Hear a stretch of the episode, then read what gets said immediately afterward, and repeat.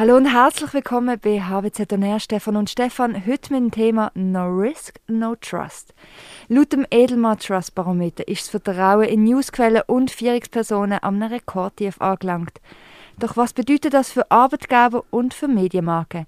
Wir werden das in der nächsten halben Stunde vertiefen. Auch heute wieder mit mir im Studio die beiden Kommunikationsexperten und Studiengangsleiter Stefan Eckenberger und Stefan Vogler. Herzlich willkommen. Bevor wir gerade starten, kurze Hintergrundinfo für alle Hörerinnen und Hörer. Die beiden Stefans haben mir das Edelmann Trust Barometer 2021 mitgebracht. In dieser Umfrage werden mehr als 33.000 Personen aus 28 Ländern befragt zum Thema Vertrauen und Glaubwürdigkeit. Und wir werden in diesem Podcast immer wieder auf das Resultat dieser Studie zurückkommen. Jetzt aber zuerst einmal Stefan Eckenberger. Ich glaube, ich habe das Wort Vertrauen noch nie so viel gehört wie im letzten Corona-Jahr. Und es ist für sehr vieles gebraucht worden, einmal würde ich fast sagen missbraucht. Von was reden wir wirklich, wenn wir von Vertrauen reden? Wenn wir von Vertrauen reden, reden wir von einer riskanten Vorleistung in Zukunft. Wir reden gleichzeitig von der Bereitschaft und der Fähigkeit, sich auch verletzlich zu geben, verletzlich einzubringen. Wir reden also vom Gefühl, von einer Einschätzung, dass in Zukunft andere sich in einem bestimmten Rahmen, in einem bestimmten Kontext, in einem sogenannten Framing bewegen, etwas tun oder etwas nicht tun, etwas machen oder nicht machen. Wenn ich Luhmann zitiere, dann tönt es dann schon ein bisschen anders. Ich zitiere, wo es Vertrauen gibt, gibt es mehr Möglichkeiten des Erlebens und des Handelns. Steigt die Komplexität der sozialen Systeme, also die Zahl der Möglichkeiten, die es mit seiner Struktur vereinbaren kann. Also die Systeme mit ihrer Struktur vereinbaren können, weil im Vertrauen eine wirksamere Form der Reduktion von Komplexität zur Verfügung steht. Also mit anderen Worten, ein Postulat individuell und im Kollektiv Komplexität von der Gegenwart zu reduzieren, um mehr Optionen zusammen können in der Zukunft zu erleben, zu stemmen, zu nutzen. Vertrauen eine wichtige Komponente für gesellschaftliches Miteinander für gesellschaftliches Miteinander. Das gesellschaftliche Miteinander kommt ja im Moment eigentlich eher ein bisschen zu kurz. Warum ist es trotzdem vermehrt ein Thema im Moment?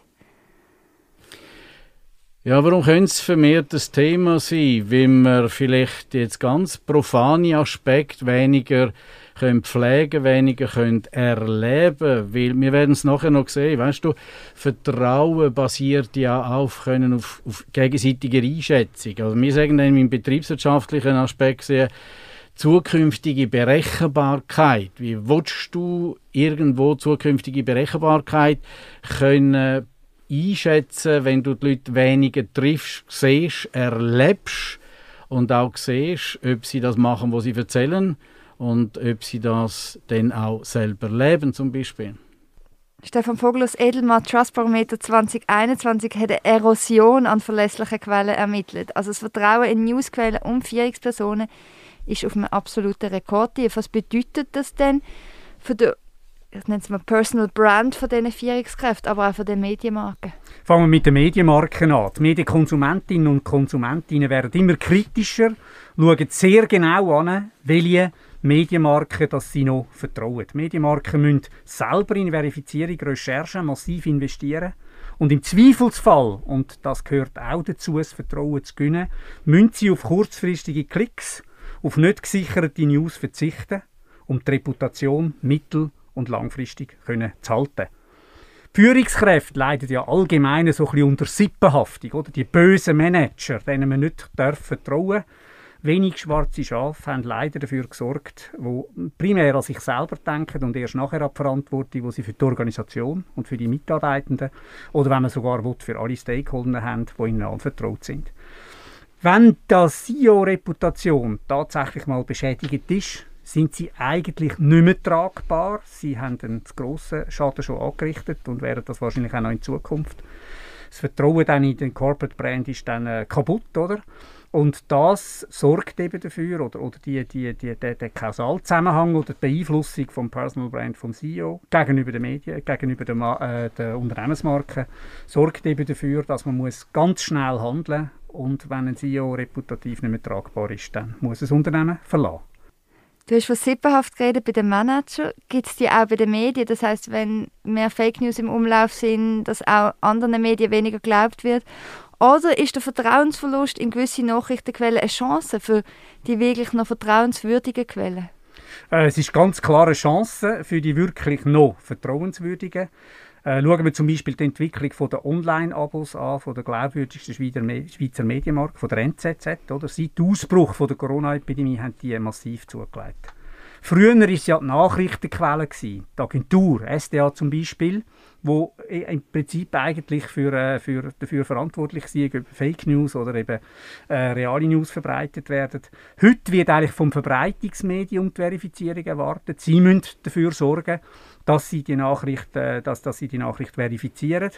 Und sie wird eigentlich, kann man sagen, von den Medienkonsumentinnen und Konsumenten ähm, schon vorausgesetzt. Wer das Vertrauen in seine Marke, insbesondere in Medienmarken, will schützen und stärken braucht präventiv einen sorgfältigen Umgang mit Owned Media Content. Also auch das, was auf seiner nicht, das gilt nicht nur für Medienmarken, es gibt generell für alle Marken, die ja heute äh, rechten Content eigentlich auf ihren Webseiten verlauten lassen. Und sie müssen vor allem auch den Ab Absegnungsprozess im Griff haben. Veröffentlicht wird, sollte eigentlich nur das werden, was aus eigenen, verlässlichen Quellen stammt oder verifiziert worden ist. Wenn über ein Unternehmen oder eine Person, ein CEO zum Beispiel, Fake News verbreitet werden, muss das sofort auf den Medien, wo es verbreitet worden ist, richtiggestellt werden und selbstverständlich müssen auch die eigenen Medien dafür genutzt und eingesetzt werden. Wer sofort ruhig und sachlich dementiert, beweist Stärke und Selbstbewusstsein und signalisiert damit allen, dass Fake News oder nur schon Gerüchte nicht toleriert werden und das schreckt auch Trittbrettfahrer ab. Stefan Eggenberger, wie sieht es aus mit dem Vertrauen in Arbeitsgeber? Was spielen Arbeitsgebermarken in der ganzen Debatte für eine Rolle? Ich wage äh, eine freche These, ein Match entscheidend im Moment. Und jetzt warum? Weil sie können, sie können eine Satzorientierungsgröße werden oder ein, ein gemeinsamer Kompass darstellen. Warum? Der Sippenhaft ist ja konnotiert, ist negativ konnotiert, Steffen vorher gesagt hat, aber Sippen per se nicht. Und wenn du den Gedanken frech aufnimmst und sagst, okay, die Arbeitgeberin, die Arbeitgeber könnte eine, eine Art Sippen werden im Sinne von Verbund, von einer Gemeinschaft, wohlwissend, dass gewisse auch finden, das Unternehmen ist keine Familie und hören auf mit dem Kuschel. Äh, Kurs, das hat mit dem nichts zu tun, sondern eine Gemeinschaft, wo Wert teilt. Und dann sind wir auf einer identitätsstiftenden Basis für Vertrauen. Du kannst situationsstiftend oder basiertes Vertrauen haben, du kannst eigenschaftsbasiertes Vertrauen haben. Uns interessiert identitätsstiftendes Vertrauen, wenn wir aus Sicht von vom Markt reden, von Organisation. Die Situation heißt, du bist schnell zusammengewürfelt. Äh, das Kamerateam trifft sich, muss in zwei Stunden die und die Sequenzen einbringen. Die machen nicht drei Stunden Workshops, um sich kennenzulernen. Ähm, Polizeikorps, zack, zusammenarbeiten. Feuerwehrleute, zusammenarbeiten. Eigenschaftsbezogen heisst, man, man schätzt Leute ein aufgrund von ihrem Eigenschaften und aber auch vom Verhalten. Identitätsstiftendes oder basiertes Vertrauen heisst, wir haben gemeinsame Werte, wir haben gemeinsame Vorstellungen, dann haben wir einen gemeinsamen moralischen Kompass und jetzt, wer, wer kann das bewirtschaften bzw. pflegen, dann sind wir bei den Arbeitgebern. Dann sind wir bei den Arbeitgebern, wo das als Miteinander könnten bewerkstelligen und darum ganz eine entscheidende Größe spielen im Moment. Ich muss jetzt so ein bisschen widersprechen, weil du sagst jetzt zum Beispiel Kameraleute oder Feuerwehr oder Polizei. Ich selber habe im Fernsehen gearbeitet und ich habe gefunden, das Vertrauen, das ich in Kameraleute hatte, obwohl ich die wirklich zusammengewürfelt, zack und los, ist eigentlich grösser gewesen, als wenn du mit jemandem im Büro sitzt, vielleicht auch, weil du zusammen in so Ausnahmesituationen bist, weil das, das Vertrauen wird natürlich geschaffen, weil ihr müsst jetzt und meistens hast du ja noch den Weg und du verbringst noch viel Zeit drumherum miteinander und lernst du die wie nochmal auf einer anderen Ebene kennen, was vielleicht mit denen im Büro gar nicht ja, ist. Das ist ja nicht ein Widerspruch, aber nochmal, situationsbasiertes Vertrauen heisst einfach jetzt und Leistung bringen. Aber das ist nicht das Gleiche, das ist nicht langfristig, das ist nicht mit einem Kit, das ist nicht mit einer Kohäsion, sondern das heißt einfach funktionieren und das kann man trainieren. Das heißt, wir können auch Sportmannschaft wild zusammen würfeln, wenn die vorher ähnliche Mechanismen und so weiter durchgackert haben, dann sind sie in der Lage, äh, Standardsituationen zum Beispiel wie Freistöße und so weiter miteinander durchzuführen. Das ist nicht wertend gemeint. Aber wenn wir sagen von Identitätsstiftens, äh, oder identitätsbasiertes Vertrauen, dann wenn wir ja, dass das sich nachher irgendwo im Verhalten manifestiert, nicht nur im Funktionieren in Anführungs- und Schlusszeichen miteinander, das ist auch okay und das braucht es. Aber wir reden in der Organisation von eigenverantwortet, selbstverantwortetem Denken und Handeln und wenn das natürlich übereinstimmt oder auch prägt ist mit einem gemeinsamen Kompass, ohne dass man die Leute uniformiert, dogmatisiert, schematisiert, dann wird es spannend, dann wird es interessant. Oh, das ist etwas, was A Zeit braucht und B ja. muss vorgelebt werden. Und sehr oft ja, hört man ja einfach... Kommandier-identitätsbasiertes Vertrauen. Da ja. drücken wir den Daumen und wünschen alles Gute. Aber ja. wer ist noch nie ja. in einem Workshop gesehen, wo definiert worden sind, unsere Werte sind Vertrauen. Punkt. Ja genau, das sind wie die Humorseminare, die sagen, und sind sie fröhlich und lustig und das sind sie jetzt. Funktioniert, ja. Okay. Eben, aber was sollte man denn in Sachen Trust Management verbessern? Ja, kommt jetzt darauf an, wenn ich nochmal, Stefan, du tust mir widersprechen, eine bessere Idee hast, der, der Arbeitgeber, und jetzt sagen wir, ob sie funktional, divisional oder sozial, kollegial äh, organisiert sind, irgendwo gibt es Leute, die eine bestimmte Rolle haben. Die oder der CEO zum Beispiel. Und jetzt ist es ganz interessant, Vertrauen ist gekoppelt aus der Erfahrung heraus mit Glaubwürdigkeit. Und Glaubwürdigkeit mit den Exponentinnen und Exponenten für die bestimmte Organisation. Und dann ist es dann recht pragmatisch und profan, wenn sie in Führungskräfte glaubwürdig, also heißt mit anderen Worten, wenn es keine Credibility gibt, wenn sie Menschlichkeit haben, Kompetenzen selber, wenn sie vorbildliche Leistungen bringen, wenn sie beispielhaftes Verhalten an den Tag legen und eine Fürsorge haben. Und das haben wir heute schon vom Stefan gehört. Die Fürsorge, das heisst nicht, wir müssen lieben sich und äh, für alle everybody's darling. Gerne nicht. Menschlichkeit heisst, einen moralischen Kompass haben. Kompetenzen heisst auch Fähigkeiten, selber etwas können oder anderen können weiterzugeben. Vorbildliche Leistung, das ist das Wort Bild drin. Man sieht es, man nimmt es wahr, man erkennt es, da wird etwas gemacht, bewegt. Und beispielhaftes Verhalten heißt ja nicht Vorbild sein, sondern mit gutem Beispiel vorangehen, wissen, dass man nicht fehl, unfehlbar ist und dass es auch Fehler kann geben. Und Fürsorge heisst da unternehmerisch gesehen für deine Leute, die dir anvertraut sind, für Kundinnen und Kunden und für die Umwelt. Dann haben wir mal die drei matchentscheidenden äh, Aspekte oder Bereiche, wo man sagt, sich darum kümmern. Und dann haben wir Glaubwürdigkeit. Wenn wir Glaubwürdigkeit haben, dann wird man noch dies noch vertrauenswürdig. Man muss sich nämlich erarbeiten. Das ist noch mit, mit Einsatz verbunden, oder? Ja, Stefan, ich tue gerne ergänzen. Ich glaube, der wichtigste Satz hast du gesagt. Ähm, es geht darum, dass CEOs Vertrauen müssen vorleben und wer Vertrauen zuerst mal schenkt, wer Vertrauen investiert in andere Menschen, in alle Stakeholder im ganzen Unternehmen, primär natürlich die Mitarbeitenden, der wird auch Vertrauen ernten, da bin ich überzeugt. Natürlich, wie heißt der Titel von unserem Podcast heute? No Risk, No Trust. Selbstverständlich heißt Vertrauensvorschuss, Vertrauensinvestition, dass man unter Umständen auch mal enttäuscht werden kann. Aber gerade das gehört dann eben auch wieder zur Glaubwürdigkeit, indem man das dann eben adressiert und indem man das entsprechend äh, bekannt macht. Ja, und, und enttäuscht werden, wir können es auch proaktiv sagen. Ich habe meine Tasche.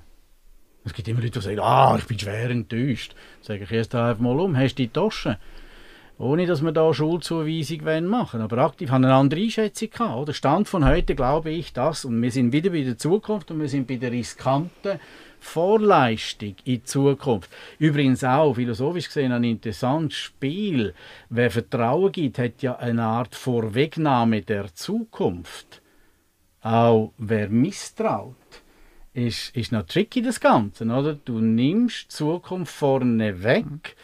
Also wie viel greifst du da rein quasi in deinem Kopf, zukunftsbezogen, und projizierst vielleicht auch. Also das sind dann auch Aspekte, die dazukommen. Übrigens zum Stefan, der gesagt hat, Trauen heisst ja, und jetzt gehen wir wieder in, in betriebswirtschaftlichen Aspekt, die Trauen heisst, sich selber trauen, Systemen, Geräte, Hilfsmittel trauen, dann Mitarbeitende, Mitarbeiterinnen, Mitarbeiter trauen, Kolleginnen, Kollegen trauen, Führungskräfte trauen und der Arbeitgeberin trauen. Also es ist eine vielseitige Betrachtung und darum ist es auch wichtig, dass Vertrauen auch bei sich selber anfängt, das sogenannte Selbstvertrauen als, als gesunde Basis, als wichtiges Element zum kollektiv eine Vertrauensbasis können zu erarbeiten. Wir reden ja nicht von blindem Vertrauen, also so doof sind wir ja hoffentlich auch nicht, oder?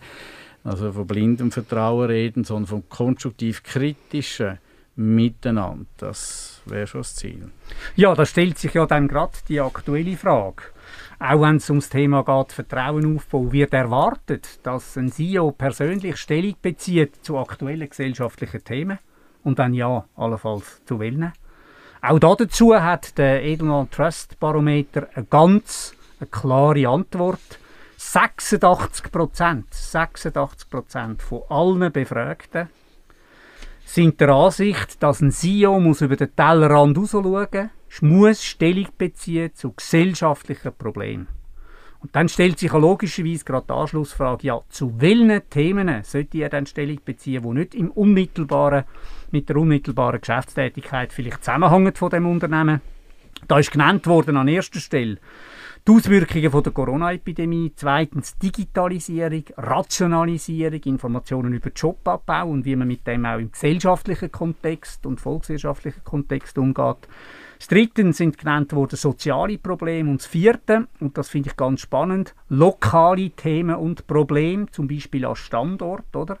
Dass sich eben ein Global Player auch darum kümmert, wenn er irgendwo eine Fabrik hat in äh, Bangladesch, was eben dann dort auch äh, passiert. Und das führt dann eigentlich auch dazu, wenn man eben auch Stellung bezieht zu Themen, die äh, von außen erwartet werden, aber nicht unbedingt ähm, mit dem eigenen Unternehmen zu tun hat. Das stärkt letztlich die persönliche Integrität auch vom CEO, wenn er das natürlich glaubwürdig kann äh, vermitteln Wichtig ist, dass die persönliche Integrität heutzutage auch eines der wichtigsten Kriterien muss sein, schon bei der Rekrutierung. Und wir erleben leider he, immer wieder Beispiele, oder können es in den Medien ähm, nachlesen, wenn wieder irgendwo ein Spitzenmanager eingestellt worden ist, wo zwei Wochen nachdem er angefangen hat, bereits verlautbart wird, dass der vielleicht allenfalls äh, früher mal noch ein Problem äh, geschaffen hat oder so. Ein Hahnenkampf zwischen zwei Bankmanagern kommt mir gerade in den Sinn oder äh, das ausschweifende Nachtlegen von einem angeklagten CEO. Und das alles ist natürlich äh, alles nicht vertrauensfördernd, das ist völlig klar. Das ist eben genau das Gegenteil davon. Das heißt, wenn ein Unternehmen will, etwas tun für die eigene Reputation, dann muss sie den CEO nicht nur fachkompetent beurteilen und aufgrund von seinem Leistungsausweis, sondern sie sollte in im gesamten Leben schauen, wie integer kommt er daher. Also ich verstand absolut, dass er persönlich Stellung nehmen weil es ist, Vertrauen ist immer auch so ein bisschen Gespürschmi-Sache im Endeffekt. Aber das kann ja auch richtig schief gehen. Ja. Was, was machst du jetzt, wenn die persönliche Reputation äh, nicht mehr so gut ist oder beschädigt ist und das färbt sich ja dann auch auf die Unternehmung ab, also auf die Marke? Du meinst dann, wenn ein CEO zum Beispiel eine Stellung, eine Haltung gezeigt hat, wo vielleicht einem Teil äh, von der Bevölkerung missfällt. Meinst du das? Ja, zum Beispiel auf unseren letzten Podcast zurückkommen, wenn es einen richtigen Shitstorm gibt oder wie du gesagt hast, der Streit mit den zwei Bankern, das wirft auf die Banken dann auch nicht das beste Licht, wenn sie da oben streiten. Also das Vertrauen fördert das ja nicht. Nein, ich habe vorher gesagt, wahrscheinlich braucht es in so einer, äh, in so einer ähm, Situation sogar eine klare Entscheidung. Und im Zweifelsfalle im Zweifelsfall ist es dann eben gegen den Anklagten und nicht für den Anklagten. Das heißt, er muss, um die Reputation von seinem Arbeitgeber schützen, eben äh, ähm, Konsequenzen ziehen und muss nicht darauf warten, bis er entlassen wird, sondern müsste eigentlich selber gehen. Das ist auch für seine eigene Reputation wahrscheinlich besser. Ja, gut. schätzen wir noch ein, um was es geht. Denn da ist ja noch entscheidend, wie Tragweite und Dimension. Und, und dann kann man noch sagen, gewisse Themen muss dann halt aushalten. Und dann wäre das auch wieder integritätsfördernd, erkennt Fehler. Oder einfach erkennt, dass es jetzt nicht optimal gelaufen ist und dass sein Anteil da kann verbessert werden, er oder sie, und dann auch dementsprechend verbessert. Also Konsequenzen, nicht allen gefällt das Wort, man muss sagen, Folgen daraus heraus Folgerungen zieht und, und, und dementsprechend Verbesserungen vornimmt. Also mit anderen Worten, es gibt da Bereiche, wo man kann sagen, dass das muss ein CEO können aushalten und dann muss er auch können, er oder sie sagen, habe ich falsch gemacht, wird neu bessert. Was natürlich da aus unserer Sicht als Kommunikations- äh, oder mit der Kommunikationsbrille heißt, da eben drum nicht zu grossen Personenkult. Du kannst es abfedern, wenn noch andere Köpfe in dieser mm, Unternehmensmarke drin sind, wenn eine Basis da ist, und jetzt sind wir eben wieder bei den Leuten, bei der, Le bei der Belegschaft, all die, die es umsetzen, oder? und nicht nur eine Person oben an der Spitze. Die ist wichtig für Impuls, für Signalwirkung, auch als Repräsentantin. Aber der allein oder sie allein bringt der Karre ja nicht zum Laufen oder etwas äh, fundierter ausdrückt, ist nicht für die operativen Erfolge allein zuständig, für Produktivität und für die Umsetzung der Strategien. Also das heißt andere Köpfe dazu nehmen, Basis abfedern oder abfedern lassen und neue Leute dazu nehmen. Ich denke, das ist ein wichtiger Punkt. Und Integrität wäre das, was der Stefan gesagt hat, ein schönes Beispiel, wo wir vorher gesagt haben, eigenschaftsbasiertes Vertrauen. Dass du merkst, eine Person ist integer, sie macht das, was sie sagt, sie sagt das, was sie denkt in dem Sinn. Muss nicht immer alles sagen, aber wenn, dann stimmt es. Sie kann auch zu Fehlern stehen. Sie kann auch mit neuen Erkenntnissen zu anderen Schlüsse kommen und das kommunizieren und all diese Sachen, die du dann eben erlebst. Und jetzt sind wir wieder bei dem Vertrauen in der heutigen Zeit, erleben.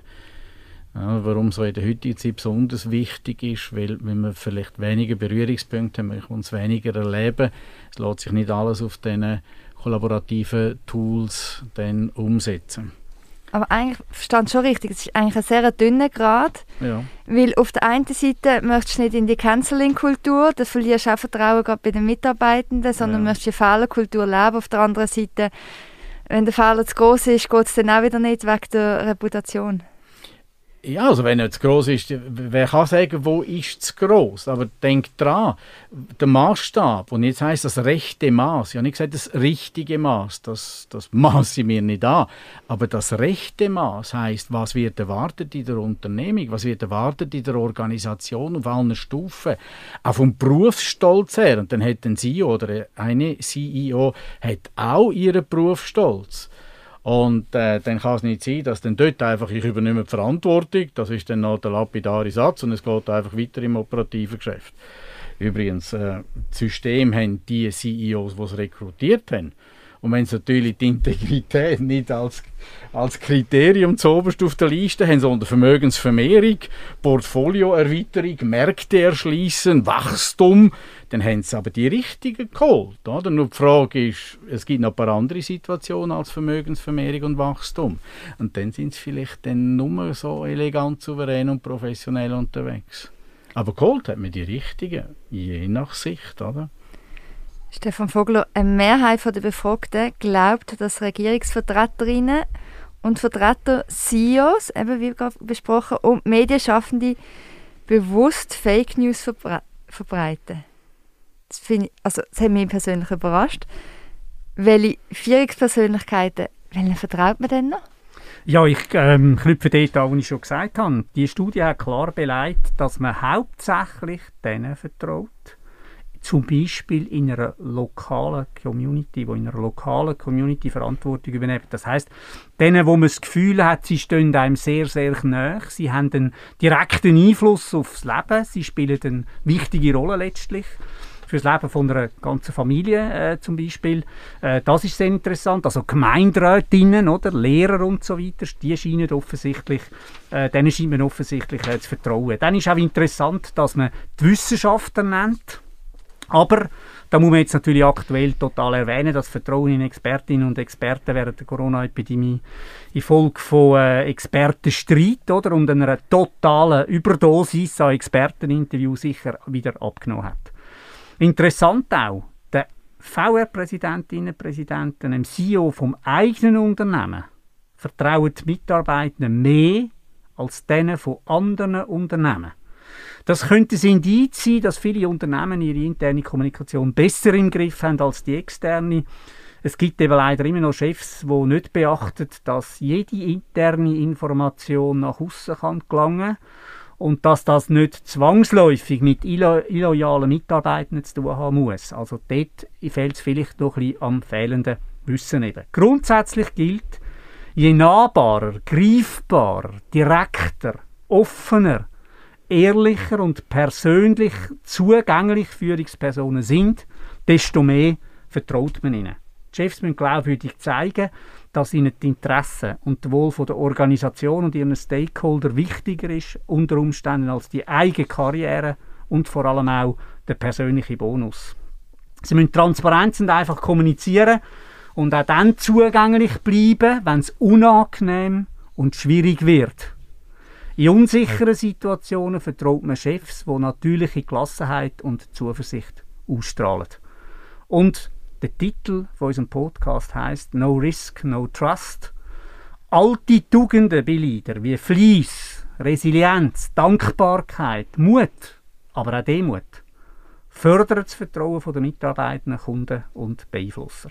Und wie gesagt, das alles fängt eben schon bei der Rekrutierung an wenn es eben auch darum geht, dass eine Führungsperson darauf überprüft wird, ob sie Führungsfähigkeiten hat und Fertigkeiten wie Empathie, Kommunikation, Begeisterungsfähigkeit, ob der Wertefit stimmt, also quasi die persönliche Werthaltung einigermaßen übereinstimmt mit der vom Unternehmen und die auch kontinuierlich gefördert wird, dann glaube ich, dann kann man Leid vermeiden. Stefan Eckenberger, Themawechsel. Ich habe nochmal etwas gelesen im Trustbarometer. Nur einer von vier hat eine gute Informationshygiene. Um was geht es da? Was, was ist Hygi Informationshygiene? Das ist noch interessant von, vom Begriff her, ist natürlich in Anlehnung an Zeit, zeitgemäß, oder? Ich will das jetzt sagen modisch, sondern aktuell. Und das heißt nichts anderes, der Umgang mit Information, nämlich die persönliche Beschaffung, die persönliche Bewertung und die persönliche Verwendung. Es klingt jetzt etwas nüchtern, bringt es dann aber auf den Punkt. Warum? Weil, was heißt Hygiene? Der, der, Umgang mit sich selber und mit dem Material, sinnbildlich zu verstehen. Dann gibt es ja nicht nur sauberes Händewaschen oder richtiges Händewaschen, sondern auch sinnvoller Umgang mit Information. Wie erkennt man, dass Leute oder Menschen einen hohen Reifegrad an persönlicher Informationshygiene. Sie sind konstruktiv kritisch, das heißt nicht motzen und alles besser wissen. Wir reden von konstruktiv kritisch. Sie verifizieren das, was man gibt oder das, was sie überkommen. Sie prüfen, sie schauen es an. Sie denken mit und sie denken durch. Sie verteilen nicht ungeprüftes. Das heißt, das Weitergeben ist, ist auch eine Kultur, dass sie nicht einfach etwas verteilen und am Schluss noch zu Gerüchten beitragen. Und das Verifizieren ist relativ einfach. Da, da, musst du nicht eine riesige Checkliste haben, ein strategisches Konzept, sondern ganz einfach sagen, wer hat das gesagt und woher weißt du, dass es wahr ist. Und wenn du da nicht gut unterwegs bist, so rein gefühlt, dann, dann lass es einfach, dann gib es nicht weiter, dann schau es zuerst nochmal an. Also die Quelle und die Verlässlichkeit der Quelle. Das sind auch Leute, die wenige sogenannte Echokammern sich tummeln. Oder wenn, dann in der Lage sind, ihr in eine Echokammer und auch wieder raus, in dem Sinn. Sie kommen proaktiv auf die zu. Das sind Leute, die suchen den Austausch und sagen, du, ich habe gehört, stimmt das, wie sieht das aus und und und proaktiv. Und sie können, und das ist noch ein wichtiger Aspekt, sie können mit dem Zweifel umgehen.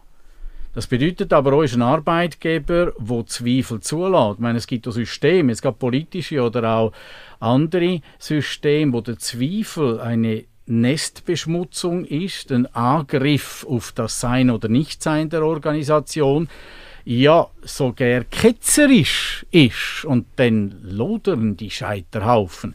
Zweifel heißt nicht, ich tue alles in Frage stellen, sondern eben verbunden mit dem konstruktiv-kritischen Denken und der Zweifel als Element einem gemeinsamen Erkenntnisfortschritt. Aber das ist dann schon recht anspruchsvoll. He? Da willst du eben den Leuten, die andenken, mitdenken, querdenken, durchdenken, aktiv denken und mit anderen zusammen denken. Uh, wir haben heute schon relativ viele Anforderungen formuliert. Das ist ein riesiger Katalog. He? Ja, aber da, dann sind wir dabei äh, bei der Informationshygiene und wenn nicht, dann geht einfach ungefiltert weiter, wird verteilt und dann haben wir auch, sorry, aber das ist ein offizieller Begriff, dann haben wir das Bullshitting, genau der Blödsinn, wir reden nicht von Lügen, weil Lügen heißt, das ist bewusst Veränderung, Modifikation, um äh, oder Veränderung von Inhalt, von Tatsachen und und und. Und beim Bullshit merken es Leute teilweise nicht einmal, dass sie bullshitten. Sie erzählen einfach irgendetwas, ist nicht mit Lügen zu verwechseln. Und wenn das dann hast in einer Kultur, rein, dann hast du dann zusätzliche Baustellen. Nicht? Ich glaube halt, ähm, was bei den Führungskräften halt zum Teil wirklich einfach äh, vergessen gegangen wird, Führungskräfte sind Menschen, denen Menschen anvertraut sind. Schadenpotenzial, hä? Davon, dass ein Mensch kann andere Menschen kaputt machen kann. Also ich sage es jetzt bewusst ein bisschen provokativ, oder? Das muss einfach eine Alarmglocke sein dafür, dass man sich muss bewusst sein muss, wenn, wenn einem andere Menschen anvertraut sind, dass man diesen Menschen letztlich auch muss Vertrauen schenken muss. Ich habe schon mal gesagt, es ist eine Vorinvestition, die muss tätigt werden. Und das Zweite ist eben auch das, dass man sich die Bewu Rolle muss bewusst sein und dass man die Rolle bewusst muss nehmen. Und ich habe halt nach wie vor ein bisschen den Verdacht, dass vor allem Leute, die äh, sehr erfolgreich sind, rein äh, äh, geschäftlich erfolgreich sind, betriebswirtschaftlich erfolgreich sind, ähm, wo ein übersteigertes Selbstbewusstsein etc. haben, dass halt vor allem die nachher dann in die Positionen kommen und das ist eigentlich schade und das ist eigentlich äh, falsch, sondern ich glaube, wenn jemand eine Führungsposition übernimmt, nochmal, dann muss er können mit der Verantwortung, die er für andere äh, äh, Menschen übernimmt, können umgehen. Jetzt. Können und wollen, sind wir wieder bei dem, oder? Oder betriebswirtschaftlich gesagt Bereitschaft und Fähigkeit. Das ist immer, es trifft sich wieder, das Wollen und das Können. Wählen ja auch noch. Es gibt ja Leute, die, die die Rolle suchen, aber sie wollen sie eigentlich nicht wegen dem Faktor, dass sie mit anderen zusammen etwas bewegen, sondern dass sie die Rolle haben und kann sagen, ich kann den Bereich und ich leiten und mir sind 20'000 Leute unterstellt und und und. Das ist ein anderes Thema dann. Da können wir uns später mal äh, dem noch widmen. Informationshygiene, wenn ich nochmal darauf zurückkomme, ähm, das, wir haben gesagt, an was kann man sie erkennen, oder? Proaktiv auf einem zukommen, verifizieren, verteilen, prüfen, anschauen. Das ist das. Jetzt ist die Frage natürlich, was hast du für Hebel, um das zu bewerkstelligen? Jetzt ähm, sehr pragmatisch gesagt, der einfachste Hebel ist, und das hat der Stefan heute schon gesagt, das gilt für alle, nicht nur für Führungskräfte, find die richtigen. Wenn die richtigen hast, dann heisst die richtigen sind die, die schon gewisse Übereinstimmung haben mit dem moralischen Kompass, den du hast in der Unternehmung, mit der Überlegung, mit der License to Operate, mit, deiner, mit dem Code of Conduct oder Leitbild, was immer das, so, das quasi das normative Fundament ist von der Organisation, dann hast du weniger Arbeitsbedarf nachher. Also find die richtigen, dann hast du schon mal eine gute Ausgangslage. Dann bild sie weiter. Und das gilt für alle, das gilt für Mitarbeiter, für Führungskräfte oder einfach für Rollenverantwortliche. Hilf ihnen, Aus- und Weiterbildung, fordere sie raus. Das heißt, fordere das Denken raus. Das klingt jetzt so banal, aber stell Fragen. Wie siehst du das? Warum denkst du? Weshalb? Wofür?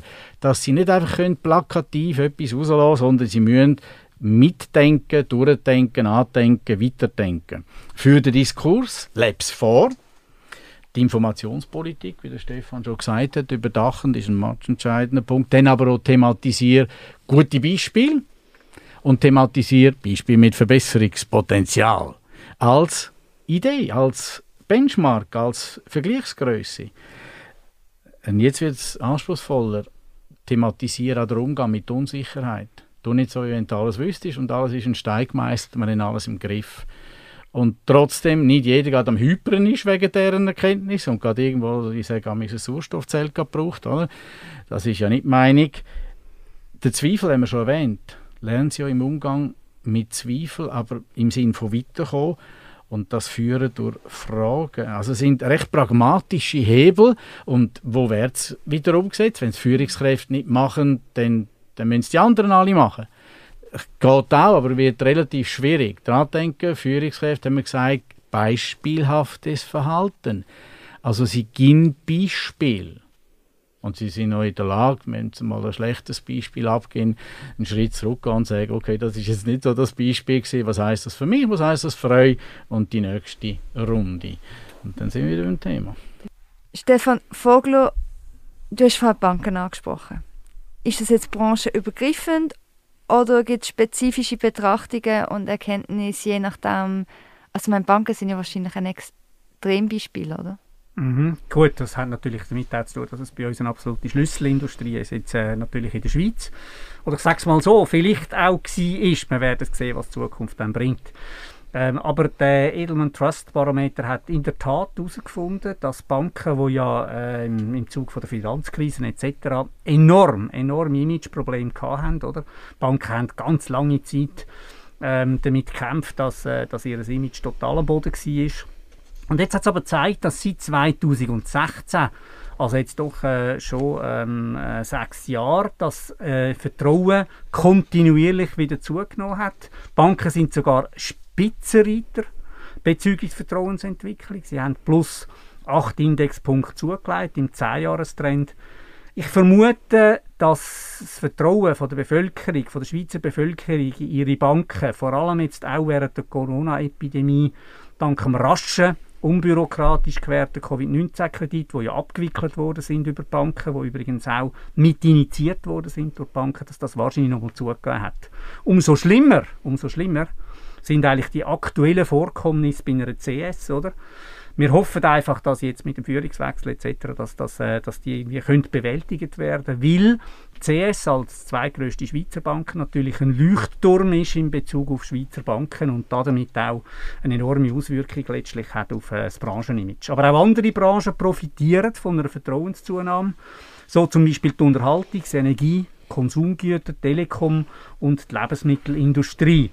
Und obwohl sich die Technologiebranche ja rasant entwickelt hat, hat das Vertrauen in die Technogiganten im 10-Jahres-Trend von allen Branchen am meisten abgenommen, minus 9 Punkte, gefolgt von der Automobilindustrie mit minus 3 Punkten. Auch dort wissen wir, wo die Imageprobleme wahrscheinlich herkommen. Und jetzt neben diesen zwei, was soll sich besonders noch ums Trust Management kümmern? Ja, also es sind vor allem jene Branchen machen, die bezüglich ökologischer und sozialer Nachhaltigkeit von ihren Produkten und Dienstleistungen besonders kritisch betrachtet werden.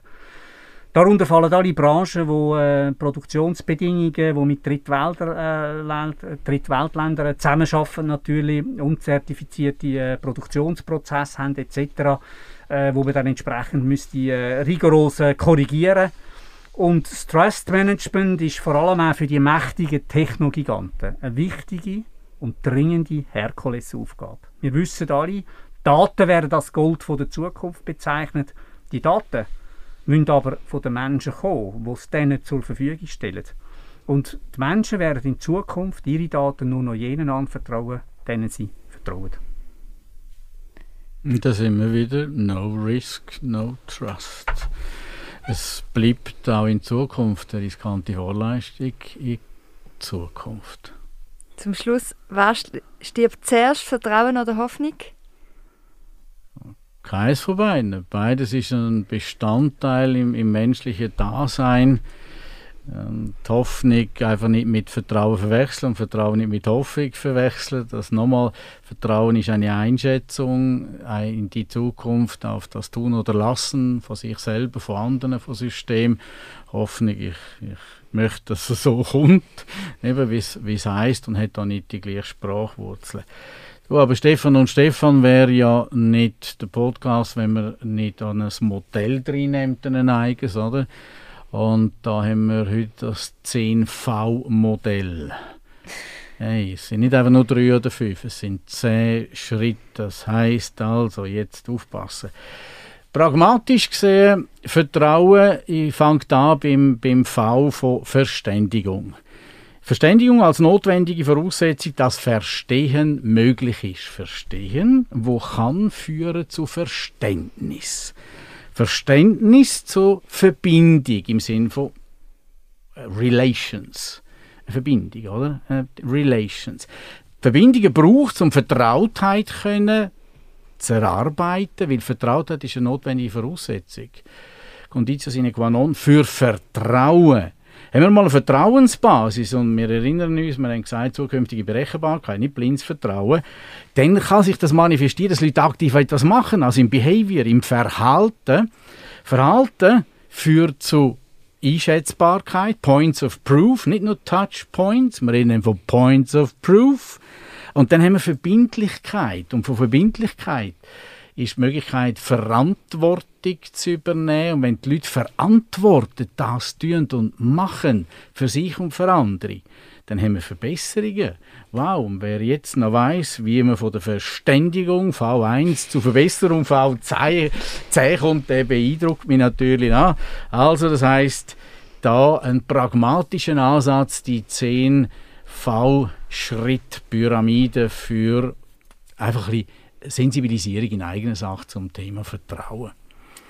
Äh, mir persönlich, wenn das noch, Stefan, äh, aus deiner Erfahrung, einer von der ganz herausfordernden Punkte für mich ist, in einem Unternehmen lernen, Vertrauen äh, zu schenken und mit Vertrauen umzugehen. Jetzt könnte man sagen, ja, das ist doch nicht die Aufgabe von einer, von einer Organisation, also von einer Unternehmensmarke, das soll Gesellschaft, das fängt in der primären, sekundären, tertiären Sozialisierung an. Ja, aber soll weiter gepflegt werden. Und das ist mir immer ganz eine, eine, eine schwierige Aufgabe, Leute zu lernen, zu befähigen, zu sensibilisieren, aktivieren, mobilisieren, motivieren, mit dem Vertrauen umzugehen. Und dann sind wir wieder beim Erleben, weil rein irgendwo in einer, in einer in einer kleinen Besenkammer, jetzt grob gesagt, noch mit dem System, wird sehr schwierig. Und das heißt, Erlebnisse schaffen, auch persönliche, auch wenn man mit, mit Hunderttausenden von Mitarbeitern global unterwegs ist. Also das ist ein wichtiger Punkt, zu befähigen, zu lernen wieder, Vertrauen zu lernen. Das klingt jetzt vielleicht ein bisschen komisch, aber das ist noch das ist noch anspruchsvoll. Ja, das halte ich für die absolut äh, zentrale Aufgabe, weil es ist so, jede Führungskraft auf dieser Welt, die selber nicht vertraut, die einen Vertrauensverlust erzeugt, oder? die wird wahrgenommen, das hat immer dann mit Menschen zu tun etc. Und die sorgt natürlich dafür, dass dann eben wieder das Gesamtbashing kommt. Aha, das ist wieder so eine Führungskraft, oder, wo primär an sich selber denkt, statt an die Organisation. Und einfach nochmal, ich meine, wir kennen es von der Familie, wenn, man, wenn einem Menschen anvertraut sind, dann kann man nicht genug vertrauen, dann kann man nicht genug alles dran setzen, dass es primär ums Wohl auch geht vom anderen. Und dann, glaube ich, zeichnet sich tatsächlich so eine Führungskraft eben dadurch aus, ich sage es jetzt halt nochmal, oder, dass sie einerseits mutig voranschreitet, andererseits aber auch gewisse Demut hat dann im Erfolg, dass sie lernt äh, zu siegen, ohne zu triumphieren zum Beispiel. Einfach, dass sie im Prinzip jemand ist, wo man auch gern vertraut, weil er weiß, dass er für einen da ist, wenn es ihn braucht. Das war's gesehen, No Risk, No Trust. Dankeschön vielmals für eure Inputs. Ich freue mich schon aufs nächste Thema, das ihr mitbringt und euch daheim ganz eine schöne Zeit. Bis zum nächsten Mal.